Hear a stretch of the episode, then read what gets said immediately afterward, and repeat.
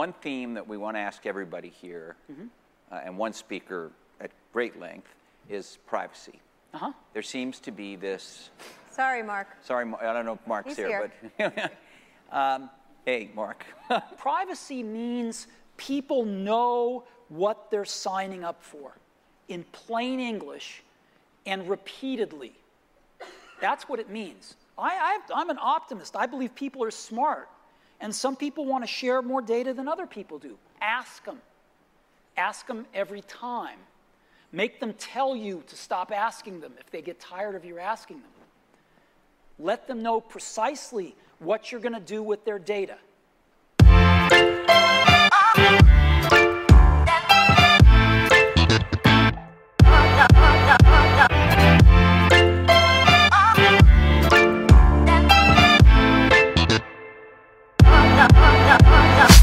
Willkommen zurück bei Driven by Tech. Hi Rudi. Willkommen zurück, hi Phil. Ist schon wieder ein bisschen her. Es gibt viele Themen. Ich glaube, lass uns gleich losstarten. Sehr gerne. Schieß gerne los. Das erste Thema geht eigentlich wieder so ein bisschen um Audio. Ich hatte neulich gelesen, und du, vielleicht denkst es dir schon, aber wir hatten doch schon vor langer Zeit mal über Clubhouse geredet. Wir hatten über Twitter Spaces geredet. Und jetzt hat Spotify Betty Labs gekauft. Und LinkedIn hat auch angekündigt, dass sie sich so ein Feature implementieren wollen. Ne? Und es geht alles so in diese Richtung Audio. Und Clubhouse verliert so ein bisschen, ich würde mal sagen, Traction. Ne? Also es mhm. ist anscheinend nicht mehr ganz so wichtig. Ich habe auch schon seit längerem nicht mehr gehört, hey, ich bin heute Abend auf Clubhouse von, von Freunden oder so. Wie, wie ist deine Erfahrung? Hast du ähnliche Erfahrungen gemacht? Und hast du gesehen, dass Twitter Spaces jetzt für alle verfügbar ist? Also jeder äh, Nutzer auf Twitter kann jetzt einen Space eröffnen. Ja, schöne zwei Fragen. Also Clubhouse an sich würde ich dir absolut zustimmen. Die Relevanz ist deutlich gesunken. Ähm, früher, woran habe ich das gemerkt? Das waren halt doch ein paar Leute, denen ich, den, ja, die ich, die ich gerne verfolge. Ob es jetzt aus dem Musikbereich war, da waren einige Künstler dabei, oder ob es ähm, gerade jetzt andere Prominente waren, wie eben Elon Musk. Ne, da habe ich schon so ein, zwei Sachen mitbekommen. Ich muss ehrlich gestehen, ich habe es ja schon damals gesagt, ich werde mir diese App nicht runterladen. Ich bin auch äh, tatsächlich dabei geblieben.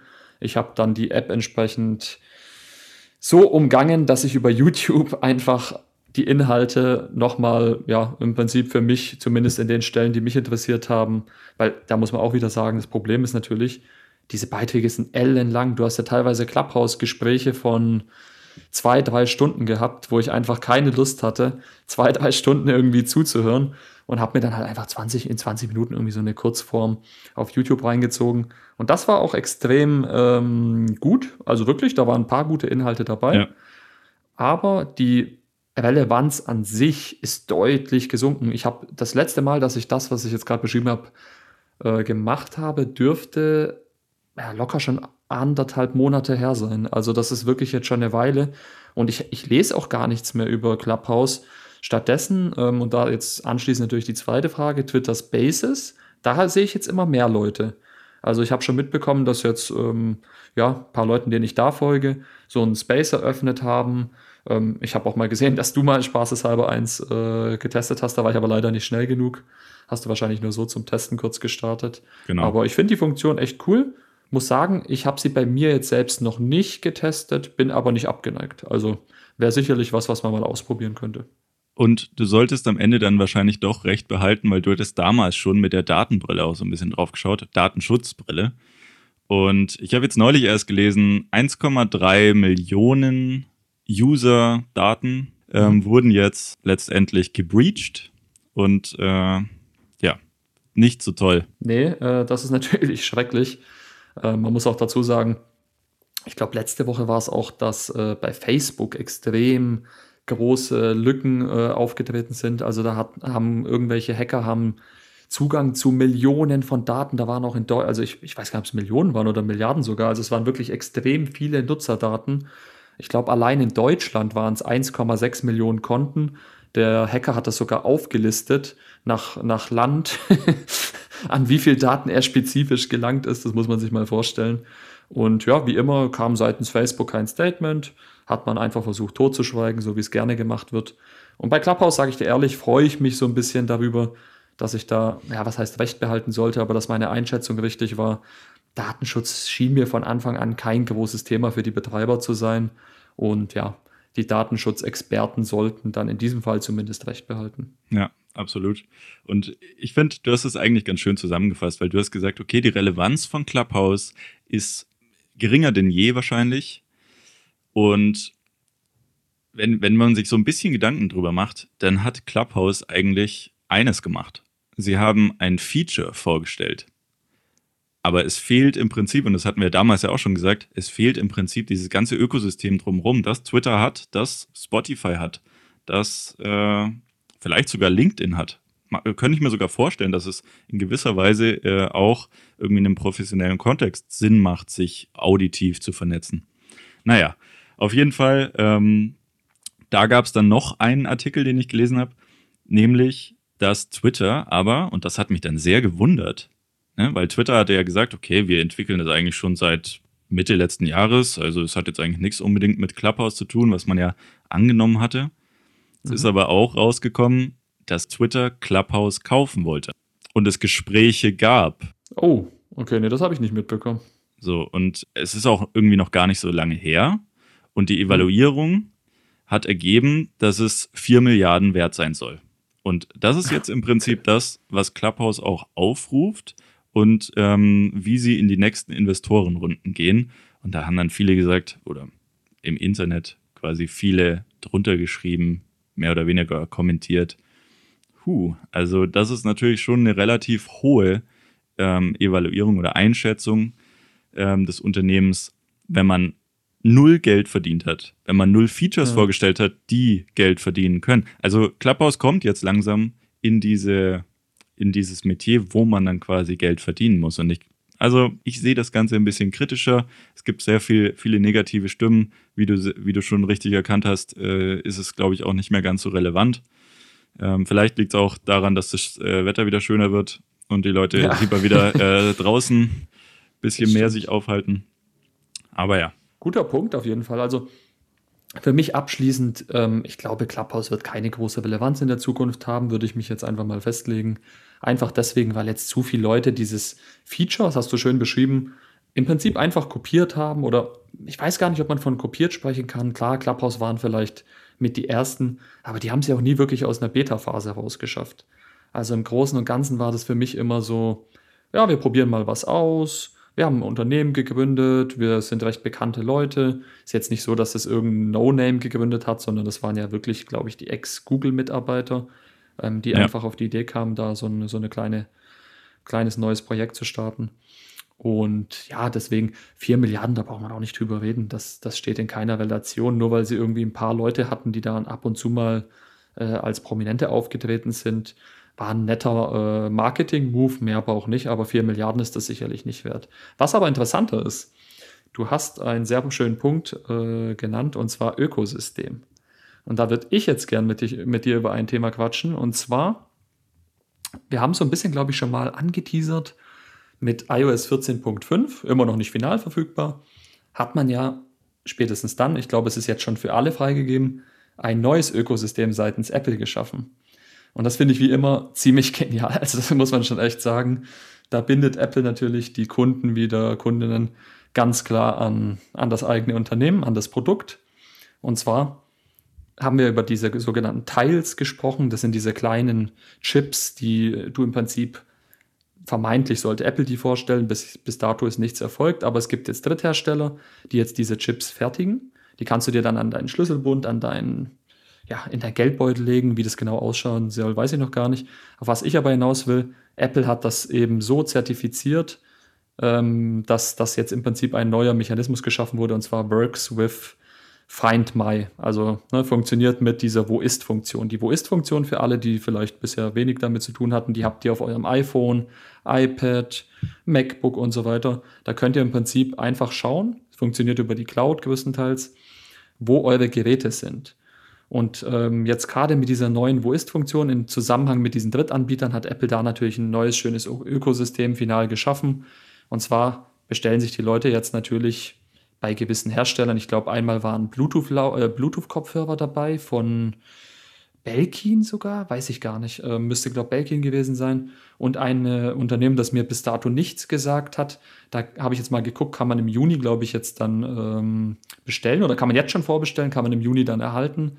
Die waren, glaube ich, bei 59 Euro oder sowas umgerechnet. Oder 39 Euro für, für fünf Stück. Also der Preis war in Ordnung auf jeden Fall. Und ja, jetzt wäre natürlich meine Frage, ich weiß, Ökosystem ist immer, da gibt es Vor- und Nachteile zu. Aber was sagst du so zu, dieser, zu diesem neu geschaffenen System?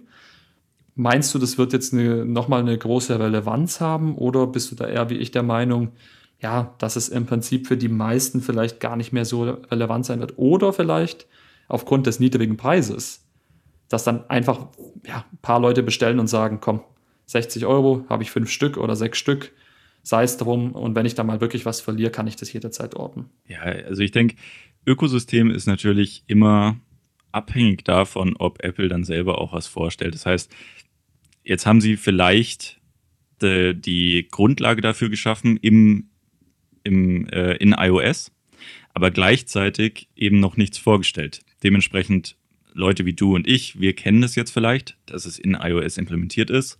Die meisten Leute kennen es aber nicht. Dementsprechend würde ich jetzt nicht davon ausgehen, dass irgendjemand hingeht und äh, Drittanbieter Tiles kauft, äh, um die dann in seiner Wo ist-App zu benutzen. Gleichzeitig, wenn Apple sowas vorstellt, kann ich mir schon vorstellen, dass es äh, sowas dann auch äh, gibt. Und ich finde es ein bisschen komisch, dass also die Reihenfolge, quasi das in 14.5 das Ganze schon äh, implementiert ist und Drittanbieter jetzt schon darauf zugreifen können. Man muss ja dazu sagen, 14.5 ist noch nicht rausgekommen, ist noch in der Beta-Version. Dementsprechend äh, könnte es natürlich auch sein, dass wenn 14.5 jetzt nächste oder übernächste Woche rauskommt, dass äh, diese Teils von Apple dann direkt auch äh, gelauncht werden, könnte ich mir vorstellen. Es gab ja Gerüchte zu einem März-Event, es gab auch Gerüchte zu einem April-Event. Wie wir jetzt wissen, oder vermuten, es wird wahrscheinlich doch keines geben. Einfach mal eine Annahme, zumindest sind noch keine, also früher war es ja so, man hat immer eine Woche vorher dann quasi eine Event-Ankündigung gemacht. Wenn wir uns das jetzt anschauen, dann wären wir jetzt quasi schon äh, gegen Ende April. Also, und dann ist die WWDC 2021 im Anfang Juni, auch nicht mehr so weit weg. Also mhm. ich glaube, mit jedem Tag, der jetzt verstreicht, äh, wird die Wahrscheinlichkeit für so ein Event geringer.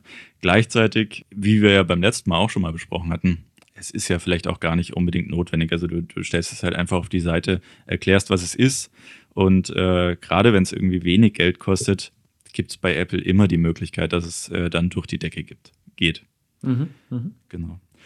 Vielleicht daran anschließend auch gleich, ähm, mit 14.5 wird ja jetzt auch noch was Neues ähm, aktiviert, wo Apple sich ja schon seit langem auf die Fahne geschrieben hat. Wir wollen äh, was für Datenschutz und Privatsphäre. Irgendwie habe ich das Gefühl, ich mache heute irgendwie den Datenschutz jünger. Äh, aber, aber es ist halt Glaub trotzdem. Mir, es ist mir mindestens genauso wichtig. Genau, aber es ist trotzdem irgendwie eine Thematik, die man immer mal wieder ähm, aufgreift und die halt gerade in der Technikwelt äh, so wichtig ist und immer wichtiger wird. Und ja. mit 14.5 ver äh, verhindert Apple jetzt im Endeffekt, dass man, wenn man von einer App in die andere geht, von dem Unternehmen der ersten App quasi getrackt werden kann. So, und ähm, beziehungsweise sie stellen dir dann ja, so, ein, so eine Notification hin und fragen, hey, willst du, dass es dass du getrackt wirst oder eher nicht. Mhm. Man geht ersten äh, Vermutungen zufolge davon aus, dass es circa zwei Drittel der Nutzer nicht ähm, erlauben werden. Und das sind mhm. natürlich erhebliche Marketing-Einbrüche für Firmen wie Facebook, wie Google, wie andere, die halt äh, in diesem Metier oder mit, mit äh, User-Daten natürlich auch äh, Geld machen. Mhm. Guter Punkt, ja. Also ich denke auch, was du vielleicht so ein bisschen anspielst, ähm, ist auch diese Podcast-Episode von Tim Cook. Da gab es ja ein Interview bei Kara Swisher. Wie heißt sie? Kara Swisher, glaube ich. Ja. Und ähm, habe ich mir angehört, fand ich sehr interessant, waren, glaube ich, mal 40 Minuten. Wirklich ein ehrliches Interview und wenn man äh, Kara Swisher so ein bisschen kennt, auch sehr kritisch. Also gerade für Leute, die jetzt vielleicht nicht die größten Apple-Fans sind, musste Tim Cook sich da schon ganz schön rechtfertigen. Was mir gefallen hat oder im Kopf geblieben ist, ähm, die Frage hat Kara ihm auch gestellt. Äh, macht, macht ihr damit vielleicht so ein bisschen die, die kleinen äh, Geschäfte kaputt? Also gerade jetzt auf, auf die kleinen, nicht Google und so weiter natürlich bezogen, aber kleinere Unternehmen. Und ich nehme jetzt einfach mal an, er hat gesagt, ja klar, machen wir. Punkt. Ja, so war es und dann war der Podcast vorbei. nee, äh, tatsächlich hat äh, Tim Cook was sehr Schlaues gesagt. Und zwar war es so, Kara hat ihn gefragt, was er denn davon hält. Ne, man hat diese, dieses Feature, ne, diese, diese Neuerung damals angekündigt. Und jetzt, wo sie dann final verfügbar ist, es gab auf jeden Fall ordentlich Gegenwind. Ne? Wer ist der Größte, äh, der da aus diesem Becken mal wieder aus dem dunkelsten Loch, kann man schon fast sagen, emporgestiegen ist, natürlich Mark Zuckerberg äh, von Facebook. Das heißt, äh, Mark Zuckerberg hat natürlich da wieder sehr große Wellen geschlagen. Apple zerstört die Geschäftsgrundlage der ganzen Unternehmen, die mit Werbung und Co. zu tun haben. Und dann hat Tim Cook was Schlaues gesagt, weil klar kann man das nicht ganz von der Hand weisen, dass, dass vielleicht ein Google, ein Facebook und so weiter jetzt ein bisschen, ja, ich will jetzt nicht sagen miese deswegen machen, aber es wird natürlich irgendwo ihr Geschäft so ein bisschen, äh, spätestens dann müssen sie ihr Geschäftsmodell irgendwo ein bisschen überarbeiten. Das wird so nicht weiter funktionieren. Das heißt aber, was hat Tim Cook darauf geantwortet? Naja, er hat gesagt, wir haben doch nichts anderes gemacht oder wir machen nichts anderes, als künftig demjenigen, dem die Daten nun mal gehören, also uns als Nutzer, Nutzerin, die Möglichkeit zu geben, selbst darüber zu entscheiden, ob wir plattformübergreifend getrackt, also verfolgt werden wollen oder nicht. Und er kann sich jetzt erstmal an dieser Grundsatzfrage, er kann er sich nicht erklären, wie man da überhaupt anderer Meinung sein kann, weil uns gehören die Daten, also mit uns meine ich jetzt wirklich den Nutzer, die Nutzerin, mir gehört jetzt das, was auf meinem iPhone ist und ich muss doch zumindest die Entscheidung treffen können, ob ich jetzt irgendwie Google unterstützen möchte und deswegen erlaube, die Daten weiterzugeben an Facebook meinetwegen oder sonst wohin oder an Spotify, nehmen wir jetzt das vielleicht als Beispiel oder nicht. Das muss ja meine Entscheidung sein. Es ist mein Leben, es sind meine Daten. Daten gehören irgendwo zu mir. Datenschutz ist inzwischen eine Art Grundrecht geworden. Sollte zumindest für die meisten ein Grundrecht werden. Das heißt, ich treffe die Entscheidung. Und darüber kann doch jetzt erstmal ein Mark Zuckerberg nichts Schlechtes oder Falsches sagen. Wenn man auf diese Frage, sollte der Nutzer nicht das Recht haben, darüber zu urteilen, antwortet mit, oh, ihr macht mein Geschäftsmodell kaputt, oh Gott, oh Gott, oh Gott, Apple, ihr seid so böse, äh, Zeigefinger äh, erhoben, dann wirft es ja ein sehr, sehr schlechtes Licht auf das Unternehmen. Und spätestens dann würde ich mir die Frage stellen, würde ich bei einem Facebook, ich bin da natürlich schon lange nicht mehr, aber würde ich da noch Nutzer, Nutzerin sein wollen, bei einer so einer Aussage, die da, da getroffen wird. Alles darüber hinaus, dass kleinere Unternehmen da vielleicht jetzt erstmal per se gewisse Probleme mit haben werden. Das ist auch eine Sache, also das kann ich für mich jetzt auch nicht ganz rechtfertigen. Die können nicht davon ausgehen, dass sie jahrelang irgendwie auf, Kost, auf unsere Kosten im Prinzip mit diesen Daten Geld verdienen, wo wir auch gar nicht mehr als Nutzer, Nutzerin wissen, wo die Daten überhaupt hinkommen. Also ich kann ja bis jetzt, ich kann ja nicht sagen, wo ich genau getrackt werde, was mit meinen Daten passiert, welches Profil von mir irgendwo, ich weiß nur, es existiert von mir ein Profil im Netz. Das haben gewisse Unternehmen. Ich weiß nicht, wie das ausschaut. Ich weiß nicht, welche, nicht mal welche Bonität ich letztlich habe. Ich weiß im Prinzip gar nichts, weil ich weiß nicht, wo es anfängt und ich weiß nicht, wo es aufhört. Das heißt, im Endeffekt hat Apple jetzt einfach nur mir die Gelegenheit geschaffen, selbst zu entscheiden, was ich damit machen möchte. Und das kann per se in meinen Augen nicht falsch sein.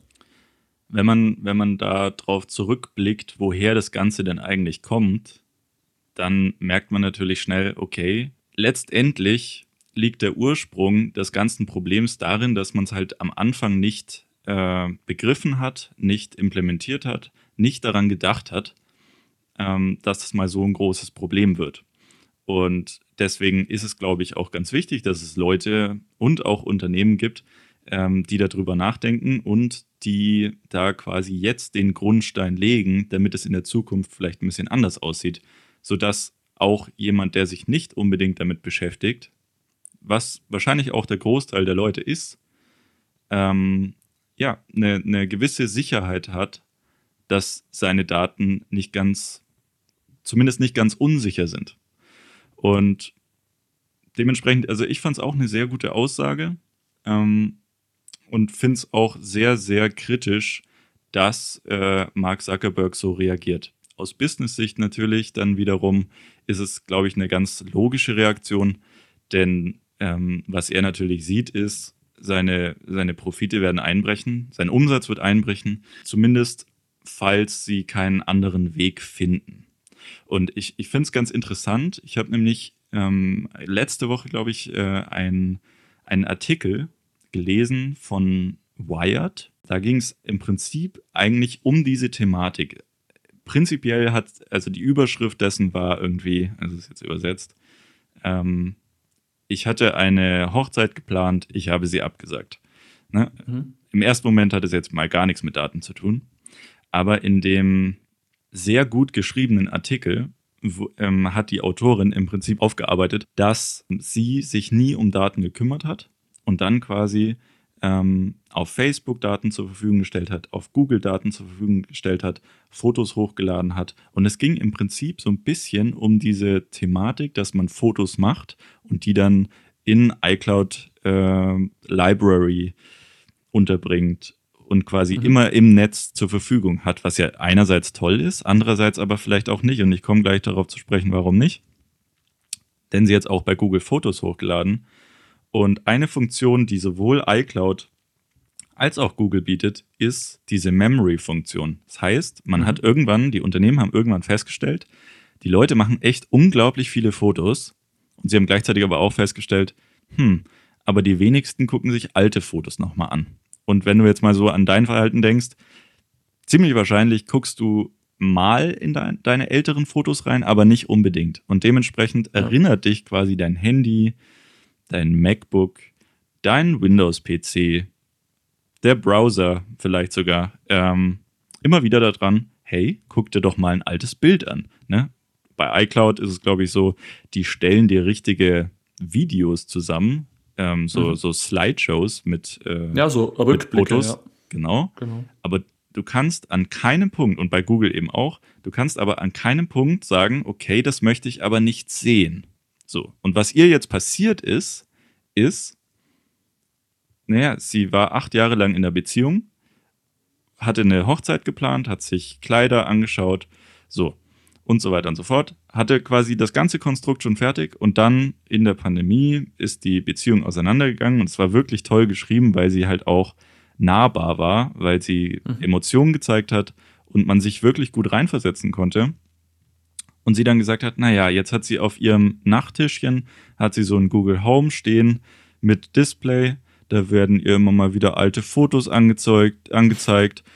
Und sie hat dann eigentlich prinzipiell gesagt, sie wird den Kerl nicht los. Ne?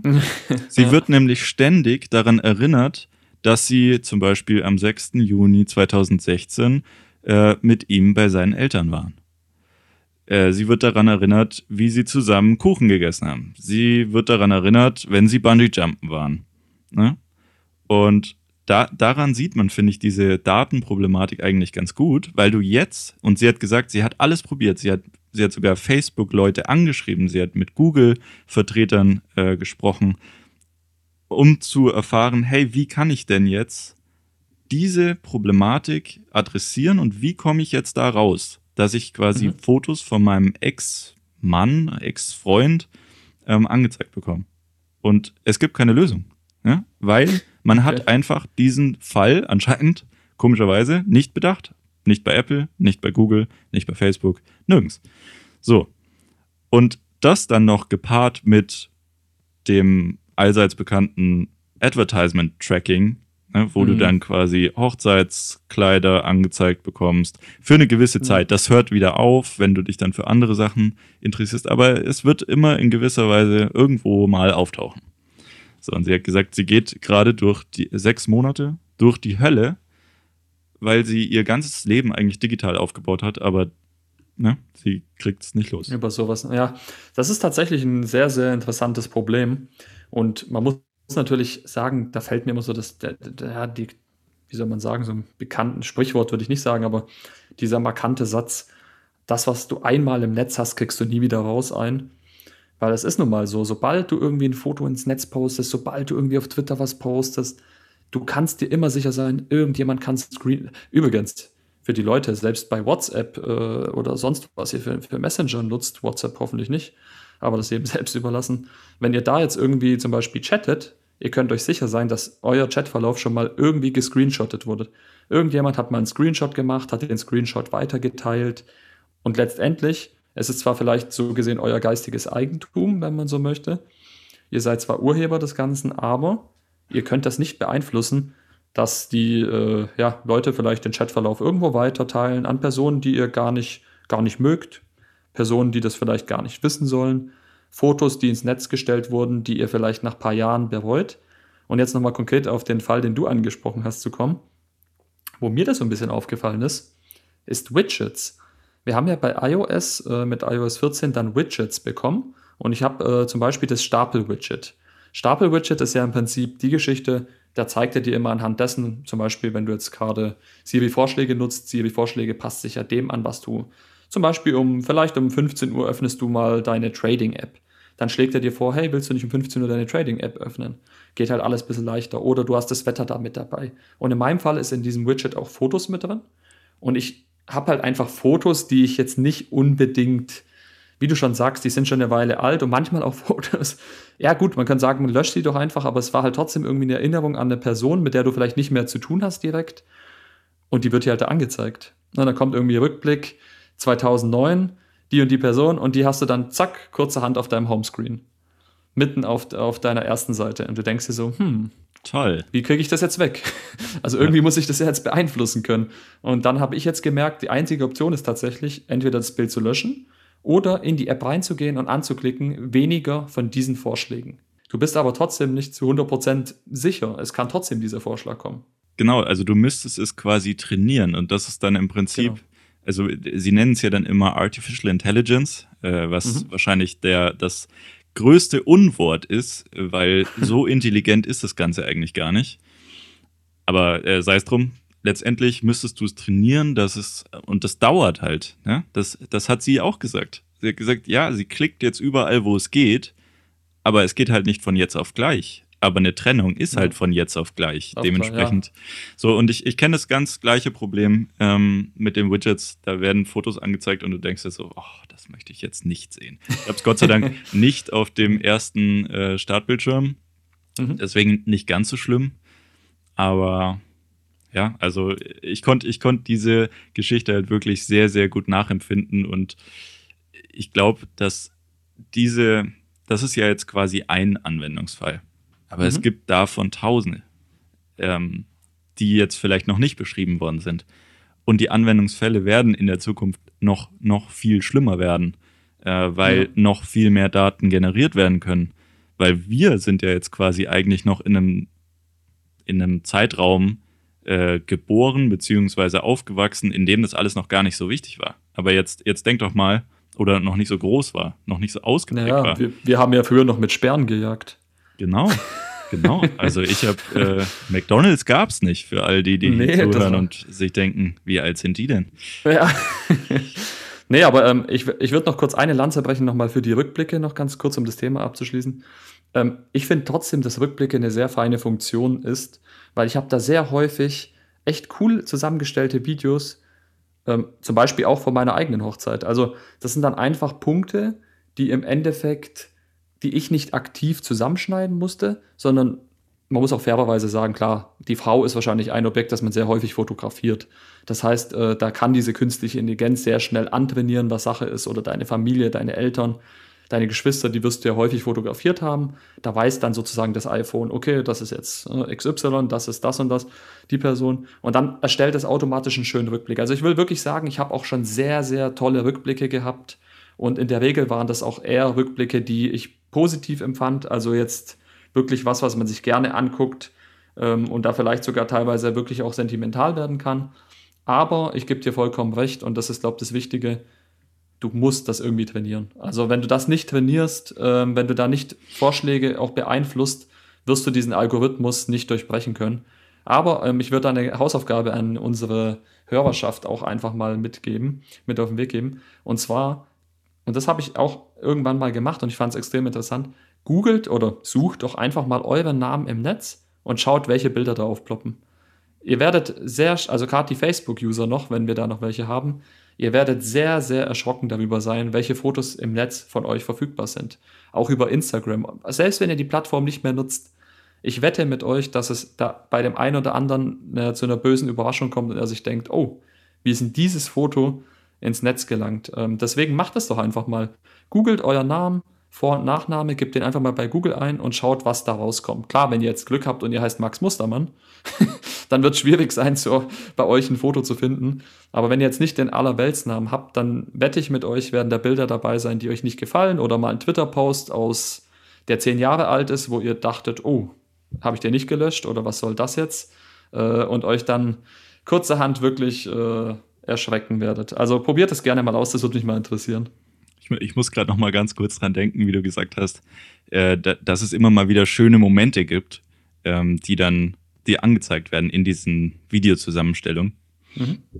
Also bei mir kommt es öfters mal vor, dass ich eine Notification bekomme und ich hatte halt irgendwie ein Bild gemacht, weil ich äh, ja, einen neuen Blumentopf in meiner Wohnung aufstellen wollte oder so. Und dann habe ich einen mhm. Blumentopf fotografiert, ne? Und dann siehst du diesen Blumentopf und denkst dir so, ja, cool. Super, danke. danke für diese Memory. Mega. Also es war wirklich toll. 2017 am 3. März. Was ein Blumentopf. Ne? Also ja, ich weiß, was du meinst. Es sind manchmal auch Sachen, die, die dich jetzt nicht direkt tangieren. Also vielleicht irgendwie, du hast mal ein Foto gemacht von einem Auto, was du toll fandest, was da steht auf der Straße. Und gerade wenn du viel iCloud-Speicher hast oder auch wenn du viel lokalen Speicher hast, löscht du nicht alles. Das heißt, im Endeffekt solltest du das nicht aufgeräumt haben, findest du auf einmal dieses Foto und vielleicht hast du davon zwei, drei Fotos gemacht. Urlaub zum Beispiel. Du bist jetzt irgendwie in Prag, da steht irgendwie eine Limousine, weil irgendjemand da was feiert. und denkst du, machst ein Foto, schickst es rum, kommst nach Hause, Rückblick mit der Limousine. Aber da ist das Interessante für mich, es ist so wie, wie so häufig im Leben eine Frage der Perspektive. Ich finde es dann trotzdem irgendwie witzig, weil ich dann lachen muss und zurückdenke, ah, da habe ich die Limousine aufgenommen, was habe ich in dem Moment gedacht auch beim Blumentopf, da steckt ja irgendwie die Geschichte dahinter, die Emotion, dass du deine Wohnung einrichtest, dass du den Blumentopf irgendwo gekauft hast, auch wenn es im ersten Moment ein bisschen komisch wirkt. Ich, ich glaube, man muss differenzieren. Also es kommt natürlich dann auch voll auf den Nutzer an, was er fotografiert, weil ich glaube, die wenigsten Leute fotografieren und löschen dann wieder, was sie unwichtig fanden, sondern die meisten Leute, die fotografieren einfach. Äh, mhm. Und auch viele irgendwie Schwachsinnssachen. Ne? Also ich, ich zum Beispiel ganz oft denke ich mir, was habe ich denn da wieder fotografiert? So, und ich meine, diese Artificial Intelligence macht ja diese Zusammenstellung. Mhm. Und eigentlich sollte es dann irgendwie von dem Urlaub, von den zehn Tagen was Cooles anzeigen. Ne? Eine, eine coole Zusammenstellung. Und dann sind halt irgendwie drei Bilder mit der Family oder mit der Freundin oder mhm. Mhm. mit Freunden oder so drauf. Aber halt sieben Fotos von Pfosten. Ne? Weil du die halt irgendwie komischerweise oder du hast irgendwie einen Screenshot gemacht oder wie auch immer, der auch in den Zeitraum äh, fällt, der wird dir angezeigt. Und das ist halt, naja. Na ja, gut. also es ist nicht. Ich sag dir eine Sache vielleicht noch abschließend, das fällt mir jetzt auch gerade ein, das ist extrem witzig. Und zwar, das zeigt auch, wie blöd das dann wirklich ist mit dieser Artificial Intelligence, also mit dieser künstlichen Intelligenz. Ähm, ich weiß nicht, wie es passiert ist, aber das iPhone oder diese, diese künstliche Intelligenz ist irgendwie davon ausgegangen, dass ich eine andere Frau habe. Also nicht im Sinne von, dass ich meine Frau betrüge, sondern die hat die Person verwechselt. Also mir wurden Bilder von meiner Frau angezeigt und gleichzeitig von der Freundin. Das würde dir bei Google aber nicht passieren. Nein, das stimmt. ähm, auf jeden Fall muss man sich das mal vorstellen. Es, es kommt wirklich Rückblicke mit deinem Schatz. Ne? Und dann gucke ich das so durch. Oh ja, schön, schön schaue ich rein, hä, ist doch eine Freundin von uns. Wie, was ist da jetzt passiert? Und ich habe es dann auch wirklich meiner Frau gezeigt. Wir fanden es extrem witzig. Ähm, ich, ich muss dazu sagen, ich kann mir das auch nicht erklären, weil die sich nicht ähnlich sehen oder so. Das ist irgendwie wirklich schief gelaufen. Ich glaube, dass die Fotos, aber dass die Metadaten dieser Fotos größtenteils übereingestimmt haben. Also wir haben die Fotos, glaube ich, an diesem Tag gemacht, weil wir da eben mit Freunden was unternommen hatten. Und deswegen diese künstliche Intelligenz irgendwie auf die Idee kam, dass diese Freundin äh, meine Frau ist. Und das war, das war so Oder? witzig irgendwie in dem Moment. Du hast 14 Fotos, die sozusagen passen und dann auf einmal zwei Fotos, wo du dir so denkst, okay, und da war wirklich nichts anderes. Da war kein Auto irgendwie mit dabei. Da war wirklich nur ein Porträt dieser Person. Ja. Wobei, wobei die Erkennung ja nicht, also selbst bei deiner Frau mhm. ist die Erkennung nicht hundertprozentig genau. Das heißt, also so, so funktioniert im Prinzip eine Bildanalyse. Ähm, da gibt es natürlich Metadaten, wie du gesagt hast, aber da gibt es auch ähm, bestimmte Parameter an, deiner, an deinen Wangenknochen oder so. So, wenn die nur mhm. zu 16% übereingestimmt haben, dann ja. gibt es eine Wahrscheinlichkeit, dass dir das angezeigt wird. Da, also das ist der, der technische Grund dahinter. Aber es ist natürlich, also, naja, es ist, es ist Wahnsinn und äh, wenn man, also das ist ja nur eins von tausenden Beispielen, ne? Äh, ja. Fotos, wo Daten wichtig sind. Aber lass uns vielleicht noch mal ganz kurz bei dem Datenthema bleiben, mhm. weil in der letzten Woche ist was passiert, was man, glaube ich, sehr, sehr lange nicht für möglich gehalten hatte. Ähm, nämlich, und das, ich glaube, jeder kennt es, wenn er in den Browser geht und er ruft eine Webseite auf. Was kommt dann als erstes? So, man ist schon bereit, man will scrollen, man will was anzeigen, ja. so, hier, guck. Weiß, und, da, und, dann, und dann mhm. nimmt man das Handy, zeigt es äh, seinen Freunden und die sagen, ey, ich sehe nichts. Also da, da steht äh, alles erlauben, ne? Und dann blockt quasi diese, dieses Consent Management, ob man jetzt was sehen kann oder nicht. Und dementsprechend ja. muss man dann erstmal die Cookies aktivieren. Und das ist dann natürlich auch immer so schön designt, dass man eigentlich am besten gleich alles äh, akzeptieren mhm. drückt, weil ansonsten ist es sowieso ein riesiger Prozess dahinter. Ähm, und wenn man das nicht macht, hat man die Wahl, ähm, Erstanbieter-Cookies zu erlauben. Das sind quasi die, die technisch notwendig sind, damit die, äh, dass die Webseite läuft. Und dann gibt es mhm. ja die Drittanbieter-Cookies und um die geht es jetzt. Die erlaubt quasi Webseiten ähm, Tools zu implementieren, die es erlauben, den User über mehrere Webseiten, also wenn jetzt der, der User zum Beispiel auf IKEA ist ne, mhm. und er, er erlaubt alles und er geht danach irgendwie auf XXX-Lutz und danach geht er auf Tutti Frutti, ne, dann, dann weiß Ikea, dann weiß Ikea äh, letztlich, wo der äh, Nutzer war. Und das erlaubst du damit. So. Und die Problematik dahinter ist, und das ist schon sehr, sehr lange ein Thema, ähm, dem sich eigentlich auch mehrere äh, Unternehmen annehmen wollten, aber es ist eigentlich noch nie passiert, weil man mhm. ja diesen, diesen werbetreibenden Markt nicht kaputt machen darf, weil es ja auch wirklich eine riesige Industrie ist. So. Und das Problem dahinter ist, dass man quasi für jeden Nutzer individuell ein Profil erstellt. Und das ist natürlich äh, aus Datenschutzgründen und aus Privatsphärensicht natürlich erstmal nicht so super. So, mhm. und was ist jetzt letzte Woche passiert? Google hat gesagt, ja, also wir brauchen Drittanbieter jetzt demnächst nicht mehr. Und dann haben sich alle gefragt, hä, Drittanbieter? Also das ist doch deren Geschäftsmodell. Vor allem Google, ja. genau. Und die haben jetzt ein System vorgestellt, das nennt sich FLOC. Äh, steht mhm. für Federated Learning of Cohorts, glaube ich. Ah, okay. So. Und soll ich mal ganz kurz erklären, wie es funktioniert? Und dann kannst äh, du gerne mal deine... nur eine Sache. Mir ja? ist so ein bisschen gerade, äh, ich wollte dich jetzt nicht unterbrechen.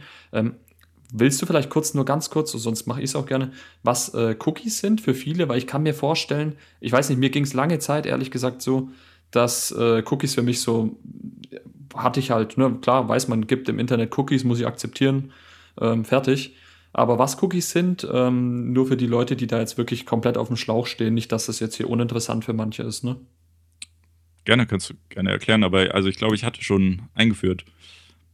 Ich, ich glaube, Cookies ähm, haben wir noch nicht so allgemein behandelt. Also Cookies an sich sind wichtig. Die werden auf Webseiten im Prinzip einfach dafür eingesetzt, um so blöd wie es klingt, euch irgendwo zu tracken und das Surfen auch irgendwo angenehmer zu machen. Warum?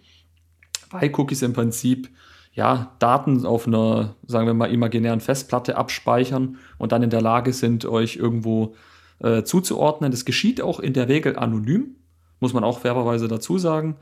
Ähm, also im Prinzip kann man sich das vorstellen wie eine Textdatei mit, mit Informationen, die es im Prinzip dann im Server ermöglichen, den Anwender, also euch, wiederzuerkennen und gewisse Einstellungen, die ihr dann tätigt, auch zu speichern.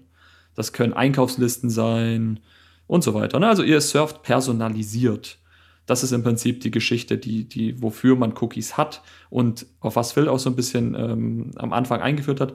Mai 2018 ist dann in Kraft getreten ein Gesetz, dass man verpflichtet ist, ähm, den Betreiber, äh, nicht der Betreiber der Seite so rum, ist verpflichtet, den Nutzern, die auf die Seite kommen, im Prinzip die Option in Anführungsstrichen, hast du schon sehr nett ausgedrückt, zu geben, den Cookies zuzustimmen. Problem ist, es gibt essentielle Cookies, dem müsst ihr zustimmen, und es gibt sonstige Cookies. Und das sind Cookies wie Google Analytics, Facebook Analytics. Da werden eure Daten sofort natürlich äh, für euch kostenlos, weil ihr zahlt mit euren Daten, weitergegeben an die ganzen Unternehmen und ein Profil erstellt. Das Problem ist, Das ist so konzipiert, dass ihr in der Regel immer nur auf alle Cookies akzeptieren klicken könnt. Und dieses essentiell oder Auswählen funktioneller Cookies müsst ihr manuell machen. Das kostet in der Regel immer 30 Sekunden Zeit. Das heißt, was machen die meisten? Sie klicken auf alle Cookies akzeptieren. Und was lernen wir daraus wieder, um jetzt gleich den, äh, zu deinem Punkt zu kommen? Es wurde ein Gesetz verabschiedet, das sollte eigentlich für mehr Transparenz sorgen. Im Endeffekt hat es in der Praxis natürlich äh, nicht funktioniert, weil die meisten Leute auf alle Cookies akzeptieren klicken. So, sorry, das war jetzt nur mein kurzer, meine kurzen zwei Minuten zu Learning. Danke dafür. Vielleicht noch ergänzend, also was du meintest, man muss manuell, ähm, nennt man in der Techniksprache, glaube ich, auch Active Opt-out. Also mhm. du willst eigentlich immer, dass es passiv und automatisch passiert. Äh, mhm Dementsprechend, das ist eigentlich nicht so schön. Und ich meine, die, die Nutzererfahrung ist für, ne, für jeden natürlich in gewisser Weise nervig, weil, und das ist ja übrigens in Europa ähm, relativ einzigartig, also in, in Amerika ist es ja gar nicht so. Mhm. Dementsprechend ähm, immer wieder. Und es ist ja nicht nur, du klickst einmal, wenn du jetzt auf, auf einer Sportseite bist oder so, da drauf, sondern wenn du das nächste Mal drauf gehst, dann ist die Wahrscheinlichkeit groß, dass du nochmal draufdrücken musst. So, und das ist halt natürlich wiederkehrend und dadurch sehr nervig. Super nervig, vor allem bei Google einfach. Ähm, mir ist es extrem bei Google aufgefallen und deswegen witzig, und dann schließe ich das zu deiner Frage. Bei Google muss ich in letzter Zeit immer, früher konntest du einfach, also ich nutze Google in der Regel sehr selten, ne, weil ich Fan von DuckDuckGo bin, aber wenn ich Google mal nutze, passiert immer das Gleiche. Wenn du nicht angemeldet bist, also wenn du kein angemeldeter Nutzer bist, musst du bei Google jegliche äh, jeglichen Einstellungen zustimmen. Sonst lassen sie dich nicht direkt auf der Seite suchen. Also du musst wirklich erst runterscrollen, runterscrollen, runterscrollen, runterscrollen. Ich akzeptiere alles. Ich verkaufe mein Herz. Bitteschön, habt ihr alles. Und dann darfst du eine Google-Suche durchführen. Und das war früher nicht der Fall. Und genau das Gleiche passiert. Vielleicht ist dir auch aufgefallen, äh, wenn du jetzt YouTube-Links teilst. Neulich meiner Mutter einen YouTube-Link geschickt und jetzt steht immer nicht direkt der Titel und so weiter, sondern erst bevor sie zu YouTube oder bevor sie zu Google weitergehen. Und dann kommt dieser kleine Hinweis, zu dem sie auch verpflichtet sind, ähm, dir im Prinzip nochmal klar zu machen, hey, wir tracken dich, du musst dem und dem zustimmen. Und dann drückst du halt kurzerhand auf Zustimmen, weil du auch keine Lust hast, dir das alles durchzulesen. Bisschen elend. Also im Prinzip ist es das gleiche wie mit AGBs. Auch ganz lustig, genau diesen Satz, ne, du klickst im Endeffekt, weil du eh keine Lust drauf hast, hat äh, Tim Cook auch thematisiert in seinem Podcast. Nämlich er hat gesagt, und genau das sollte es ja eben nicht sein. Und damit hat er halt auch völlig recht. Und deswegen ist es eigentlich auch so paradox, dass jetzt Google hingeht und sagt, okay, wir möchten das jetzt eigentlich nicht. Ähm, und wir wollen das Ganze ein bisschen anonymisierter haben. Deswegen haben wir schon seit mehreren Jahren daran gearbeitet und ähm, hier ist die Lösung. So, und die heißt ja mhm. eben FLOC, also Federated Learning of Cohorts. Und was, was das eigentlich macht, ist, im Endeffekt kann man sich so vor, also ich versuche es jetzt so einfach wie möglich zu erklären, damit man halt auch wirklich dem Ganzen folgen kann. Ähm, mhm. Was heute der Fall ist, ist, es ist wirklich individuell pro Nutzer. Ähm, dieses ganze Profil, das im Hintergrund abläuft ähm, und dieses ganze Tracking wird wirklich für jeden Nutzer selbst gemacht. Was dieses Vlog jetzt machen will, ist im Endeffekt, dass über einen Zeitraum von einer Woche bei jedem Nutzer Daten darüber gesammelt wird, wie er sich denn im Internet verhält. So, mhm. das heißt aber nicht, dass es nicht genau das gleiche Tracking wie vorher, sondern wirklich nur basierend auf einer Woche. Das heißt, wenn ich in einer Woche was mache, wird mir vielleicht sowas angezeigt. Wenn ich in der anderen Woche was mache, dann wird mir was anderes angezeigt. Mhm. So, und was danach passiert, also man, man schaut im Endeffekt, wie ist das Nutzerverhalten im Web des Nutzers und man ordnet ihnen dann Kohorten zu. Ja, also man erstellt im Hintergrund quasi Gruppen. Es ist noch nicht so ganz sicher, wie viele das dann am Endeffekt sein sollen. Man hat erst gesagt, es soll ein Limit von 256 geben. Dann hat man gesagt, also das war jetzt quasi der erste, das erste Experiment, ähm, wo man es auf 256 Kohorte limitiert hat. Und dann hatte man aber jetzt irgendwie so ein Proposal abgegeben, also ein Dokument. Da hatte man die Zahl schon deutlich erhöht. Ne? Und was man jetzt gleich sehen kann, je mehr Kohorte es gibt, desto genauer ist natürlich auch, welche Gruppe sich darin befindet, also welche Leute. So, und wenn ich jetzt in dieser Gruppe, also ich werde dann quasi einem Kohort zugeordnet und mhm. dieser Kohort wird dann quasi den Werbetreibenden übergeben, an die Werbetreibenden übergeben und die können dann diesem Kohort Werbung schalten. So, und das Tolle daran ist, jede Woche ist das quasi neu. Dementsprechend mhm. ist jetzt nicht ganz so viel Profiling im Hintergrund möglich. Gleichzeitig gibt es dabei aber natürlich auch relativ große Probleme, weil, wie ich gerade schon gesagt habe, je mehr Kohorte es gibt, desto genauer ist auch, was für eine Art von Mensch es ist. Man kann also quasi sagen, okay, in dem Kohort sind alle zwischen 50 und 52, die haben mhm. die politische Ausrichtung und so weiter und so fort. So, und an dem Punkt, da scheiden sich die Geister und deswegen glaube ich, ist es auch vielleicht nicht unbedingt die beste Lösung. Nämlich, was früher so war, ist, man musste, wenn man ähm, als Werbetreibender was über den Nutzer rausfinden will, über mehrere Webseiten den tracken. Und zwar immer wieder. Genau. Ja. So. Was heute aber dann so wäre mit diesem Flock-System ist, in dem Moment, in dem ich dem Werbung schalten will, wird mir der Kohort gegeben. Mhm. Und wenn der Kohort sagt, okay, das sind alle 50 bis 52-Jährigen, das sind äh, die Leute, die katholisch sind, das sind die Leute, mhm. die ähm, Prostatakrebs haben und so weiter und so fort, dann äh, übergebe ich dem Werbetreibenden, egal in welcher Branche er ist, ähm, alle Informationen über diese Gruppe. Und je mehr Kohort es gibt, desto genauer und desto schlimmer eigentlich dann auch. Beispiel, du gehst in eine Apotheke und willst ja irgendwie was kaufen. Dann wird der, der Apotheke, also online natürlich, da, da wird der Apotheke, der Online-Apotheke übergeben. Ja? Mhm. Hey, übrigens, der, der jetzt da gerade kauft, der ist. Der hat eine äh, Allergie und, ja. Genau, und der ist ungefähr 52 Jahre alt und der hat eine politische Ausrichtung von bla bla bla und der ist katholisch. So, und das ist natürlich ja. eher schwierig aus Privatsphäre-Sicht, weil um mir irgendwie eine Salbe zu kaufen, muss der Werbetreibende nicht wissen, ob ich katholisch bin. Ne? Also du gibst, du gibst im Endeffekt auch Informationen preis. Ja, du sagst nicht, es ist Nutzer 1, aber du ja. sagst halt, naja, in einem Kohort sind ungefähr 1000 Leute, dementsprechend schwierig. Also du, du siehst, es ist ein Versuch, und Google hat übrigens auch zugegeben, ja, es gibt noch viele Probleme, wir arbeiten dran. Aber dieses Grundkonzept ist zumindest mal fragwürdig. Ich finde halt interessant, also erstmal cool, dass du das alles so äh, schön detailliert aufgezählt hast. Ich bin in der Thematik gar nicht so sehr drin. Ähm, was mich jetzt natürlich so ein bisschen, das habe ich mir schon die ganze Zeit überlegt, warum kommt man jetzt plötzlich mit so einem, ja, mit so einer neuen mit so einer neuen äh, Funktionsweise um die Ecke. Gerade wo Apple jetzt so viel von Datenschutz spricht, wo Mark Zuckerberg auf einmal anfängt, über Datenschutz zu sprechen.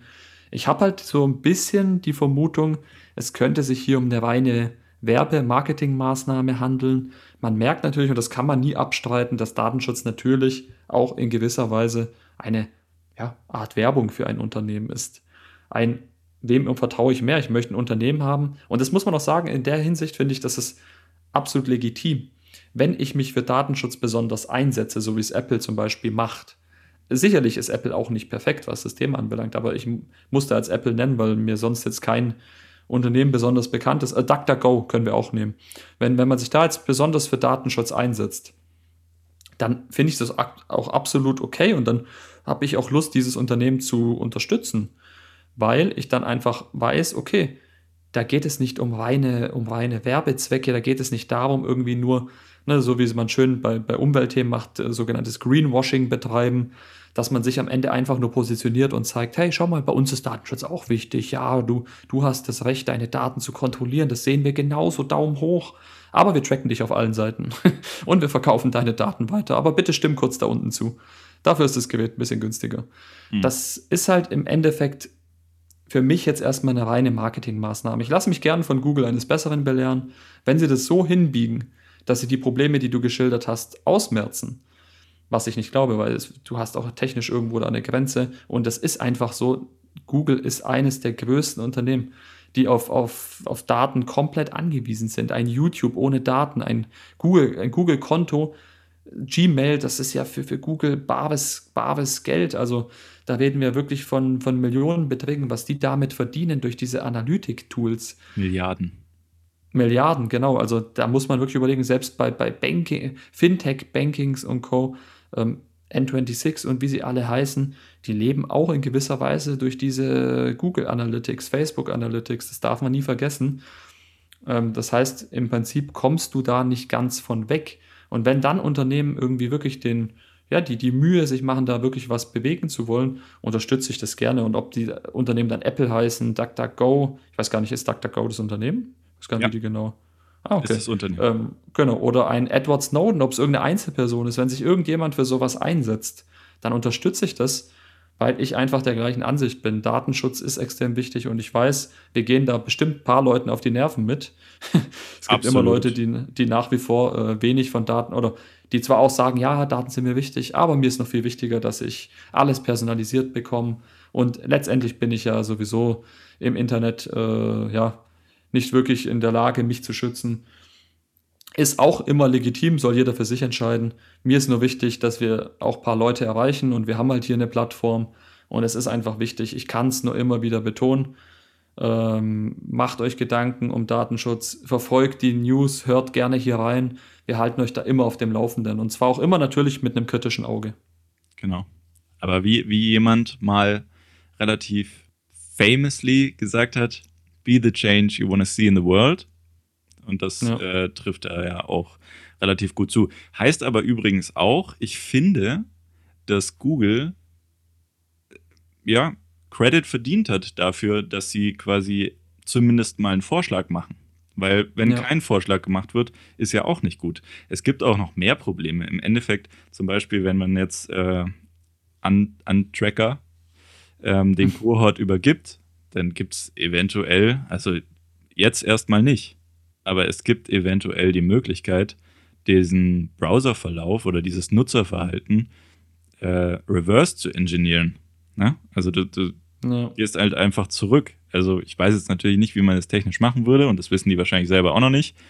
Aber Hacker sind schlau und die finden ja. das heraus, wenn sie das wollen. Und dementsprechend, also es gibt halt wirklich viele äh, Privatsphäre Dinge und, und dann wüsste man quasi ganz genau, okay, dieser bestimmte Kohort hat diese bestimmten Nutzer und die verwenden immer IKEA, XXXLutz, ja. äh, sportal.de, msn.de, ne? Also immer die gleichen Seiten und dann ja. hast du wieder, dann hättest du im Prinzip auch wieder ein Profiling.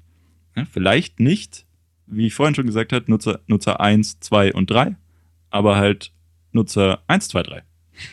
also letztendlich ist ja dann die Differenzierung, je genauer natürlich oder je differenzierter der Kohort dann auch wird, wird das natürlich dann auch immer äh, genauer. Naja, also. Definitiv. Also, ich würde auch sagen, Daumen hoch für jeden, der sich wirklich, also ernsthaft für Datenschutz, also der, der, sich wirklich ernsthaft bemüht um das Thema Datenschutz. Das heißt nicht, dass man zwingend irgendwie der sein muss, der was Neues erfindet oder der irgendwie die Option äh, findet, ohne Daten komplett auszukommen. Das ist nicht möglich, natürlich.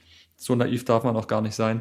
Aber je, ich würde halt immer so ein bisschen als Tipp für die Leute, hinterfragt natürlich gerne auch die Infos, die äh, Unternehmen ausgeben. Ist es eine reine Werbemaßnahme? Was tun diese Unternehmen wirklich? Was ist die Historie des Unternehmens? Haben die sich schon immer dafür eingesetzt oder sind sie jetzt 2021 plötzlich auf die Idee gekommen, nachdem es andere machen?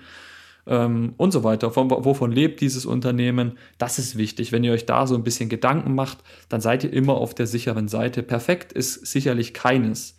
Ähm, selbst ein DuckDuckGo wird nicht perfekt sein, selbst ein Signal wird nicht perfekt sein. Man wird immer irgendwo eine, eine Schwachstelle finden, aber macht euch einfach Gedanken, was auch vor allem bekannte, berühmte Leute zu diesen Dingen, von diesen Dingen halten und zu diesen Dingen sagen. Gilt übrigens auch, also gilt für alles im Leben. Äh, gilt übrigens auch für Umweltschutz. Ne, viele genau. Unternehmen verwenden das heute als Marketing-Tool, da steht meistens gar nichts dahinter. Äh, ganz ehrlich, selbst bei Apple bin ich mir nicht immer sicher, ob Umweltschutz jetzt wirklich der Treiber war. Jetzt haben sie ihren Charger weggelassen, also ein Aufladegerät. Ja, ganz ehrlich, davon profitieren sie auch, weil das ist dann günstiger äh, und die Marge wird höher. Also es ist halt irgendwie immer so ein zweisch immer, ja. zweischneidiges Schwert, äh, wo mhm. man halt wirklich gucken muss, okay, macht das jetzt gerade Sinn oder, oder erhöht das jetzt deren Marge? Zuckerberg hat ja zum Beispiel auch gesagt, naja, also macht ihr das jetzt mit den Daten, weil ihr wirklich ein Interesse dran habt, Apple, oder, oder würde es euch auch helfen, mehr Geräte zu verkaufen? Ne? Also ja. die Frage ist schon nicht auch ganz unbegründet, weil in, in gewisser Weise vermarktet Apple, also es ist Marketing, ne? Apple vermarktet ja. auch Privatsphäre. Trotzdem, ganz ehrlich, das finde ich besser, als zu vermarkten, ja, also wir verkaufen eure Daten. Weiß ich nicht. Also. Das ist das, was ich so ein bisschen sagen wollte. Wenn du dich ernsthaft dafür einsetzt, ähm, dann musst du das ja publik machen. Und du wirst immer angefeindet werden. Also, das ist das Gleiche wie beim Umweltschutz. Danke, dass du das gesagt hast. Das ist auch so ein bekanntes Thema. Wenn du jetzt sagst, oh, ich möchte mir gerne ein E-Auto holen, was sind die typischen Reaktionen? Wow, ein E-Auto, super. Cool, dass du dich für die Umwelt, cool, dass du dich einsetzt. Nee, ja, aber du weißt schon, dass die Batterie auch äh, schädlich ist in der Produktion. Ja, du weißt schon, ab dem und dem äh, Jahr ist das E-Auto erst im Prinzip äh, wirklich emissionsfrei. Ja, du weißt schon, bla bla bla bla bla. Ne? Du wirst immer nur Gegenwind bekommen, weil sich die Leute einfach gar nicht drauf einlassen. Und das ist für mich ein Riesenproblem, ähm, weil wenn ich für etwas einstehen möchte, muss ich laut sein. Das ist einfach so. Ähm, wenn ich für Müll einstehe, wie jetzt bei einer Corona-Anti-Demo, äh, wo dann irgendwelche Leugner sich maskenfrei in Stuttgart versammeln, äh, zu gefühlt äh, ja, Tausenden, Millionen Leuten, die dann im Prinzip alles für alle andere kaputt machen. Da musst du dann nicht laut sein. Also diese Leute können dann gerne, ja, ist ein anderes Thema. Auf jeden. Fall, auf was ich da hinaus möchte, du wirst immer Leuten vorwerfen äh, können, ja, ihr macht das nur aus äh, Profitgründen, ja, ihr macht das nur, weil das Thema jetzt ein paar Leute interessiert. Aber, da habe ich ja schon gesagt, ähm, Historie. Bei Apple zum Beispiel weiß man, das war schon immer ein Thema. Bei Elon Musk weiß man, wenn man sich mit ihm beschäftigt, es war schon immer ein großes Anliegen, Autos zu bauen, die im Prinzip nachhaltig sind, emissionsfrei sind und so weiter. Und dann natürlich, Profit spielt immer eine Rolle, aber das sei ja auch den Leuten gegönnt. Also wenn du dich für etwas einsetzt, du musst ja auch davon im Endeffekt leben. Wichtig ist, ist das dein Hauptding? Also ist das das zentrale Thema? Profitierst du davon? Stichwort Google, Facebook. Oder verkaufst du Hardware, an der du Geld verdienst? Verkaufst du Services? an denen du Geld verdienst. Und das ist im Prinzip das, was es für mich interessant macht. Und deswegen, ich bin ja. der Meinung, ähm, unterstützt die Leute, die sich aktiv dafür einsetzen. Du, du hattest vorhin ja auch gesagt, bei Google, warum machen die das denn? Ne? Und ja. da, da gibt es auch schon äh, ja, die wildesten Theorien. Ja, die haben so eine Marktmacht, die haben sowieso schon so viele Daten über die Nutzer. Ne? Und jetzt schaffen sie quasi Drittanbieter Cookies ab weil sie brauchen sie eh nicht und alle anderen Unternehmen können dann nicht mehr. Und es gibt sogar, ich glaube, das Kartellamt äh, untersucht zwar quasi den Fall auch schon, ob das sein könnte, dass man quasi die Marktmacht da noch, noch viel größer macht. Ganz lustig ist auch, weil du DuckDuckGo äh, DuckDuckGo von, also das ist ein doofer Name, DuckDuckGo. Ja, das äh, stimmt. Äh, also jedes Mal denke ich mir wieder, hätten die es doch einfach nur Duck genannt, dann wäre es ja okay ja. gewesen. Aber DuckDuckGo ist halt einfach, ne, das kannst du irgendwie auch nicht. Duck wäre so dein Kumpel. Ah, Duck. Mit ja. was surfst du? Ja, mit Duck natürlich. Ja, oder, naja, Duck mal. Also statt ja. Google mal ist jetzt auch nicht so cool. ja, aber also ähm, auch ganz lustig, diese Firma hat sich ja auch Privatsphäre auf die, auf die Kappe geschrieben. Das ist ja im Prinzip der einzige Grund, warum sie existiert. Und die sind dann gleich hingegangen und haben gesagt, also dieses Vlog-System haben sie sich angeschaut, finden sie nicht so gut. Äh, das wollen sie blocken. So, und dann das, das Lustigste ist, die haben so eine, für den Browser so eine Erweiterung, mhm. um quasi Drittanbieter-Cookies äh, und sowas zu blocken. Und jetzt haben sie quasi nochmal eine, um Flock zu blocken. Und weißt du wo? In Chrome. also von Google. Ach, geil. Also schon ja, ganz lustig. Und, da, da, und, dann haben ja. sie gesagt, aber wir sind natürlich abhängig davon, ob Google uns das erlaubt. Ja? so. Und das ist dann natürlich. Pff, naja. Also da, da gibt es echt lustige Anekdoten äh, in, der, in der Technikwelt, wo man, wo man sich dann schon fragt, meinen die das jetzt gerade alles ernst oder nicht? Es gibt übrigens auch, ähm, also Chrome hat seit März, seit Anfang März dieses Flock jetzt schon aktiv, nicht bei allen, aber bei vielen Nutzern. Ähm, andere Browser wie Microsoft Edge, die ja auch auf Chromium, also quasi dem Chrome-Standard, äh, mhm aufbauen, beziehungsweise diese gleiche, diesen gleichen Technikunterbau verwenden. Die haben es jetzt noch nicht, haben sie gesagt. So, und dementsprechend, also da, da, da gibt es auch so eine Webseite, können wir gerne auch irgendwie in die, in die Beschreibung vielleicht packen, äh, wo man einfach mal testen kann. Ist mein Browser denn jetzt schon mit Flock ausgestattet? Werde ich jetzt schon Kohorten zugeordnet oder noch nicht? Oder wie sieht das aus? Also ich, Funktioniert ich das mit allen Browsern oder? Funktioniert mit allen Browsern. Ich hatte es gestern ah. äh, bei DuckDuckGo, also auf dem mobilen Browser, äh, getestet. Mhm. Ist natürlich äh, nicht aktiv. Bei Safari habe ich es selbst noch nicht probiert. Vielleicht mache ich das gleich im Nachgang mal. Mhm. Aber äh, ich finde sowas immer ganz cool, wenn man, wenn man dann nachschauen kann, wo sind wir denn gerade? Definitiv, ist immer interessant. Ja. Ähm, ich glaube auch, da haben wir den Leuten heute wieder viel zum Thema Datenschutz auf den Weg gegeben. Ähm, gerne wie immer natürlich Feedback äh, per Mail, wenn ihr möchtet. Driven by tech.mail.de, gerne natürlich auch bei Twitter. Twitter wie immer in der Beschreibung verlinkt. Kommt gerne in unser Twitter-Space.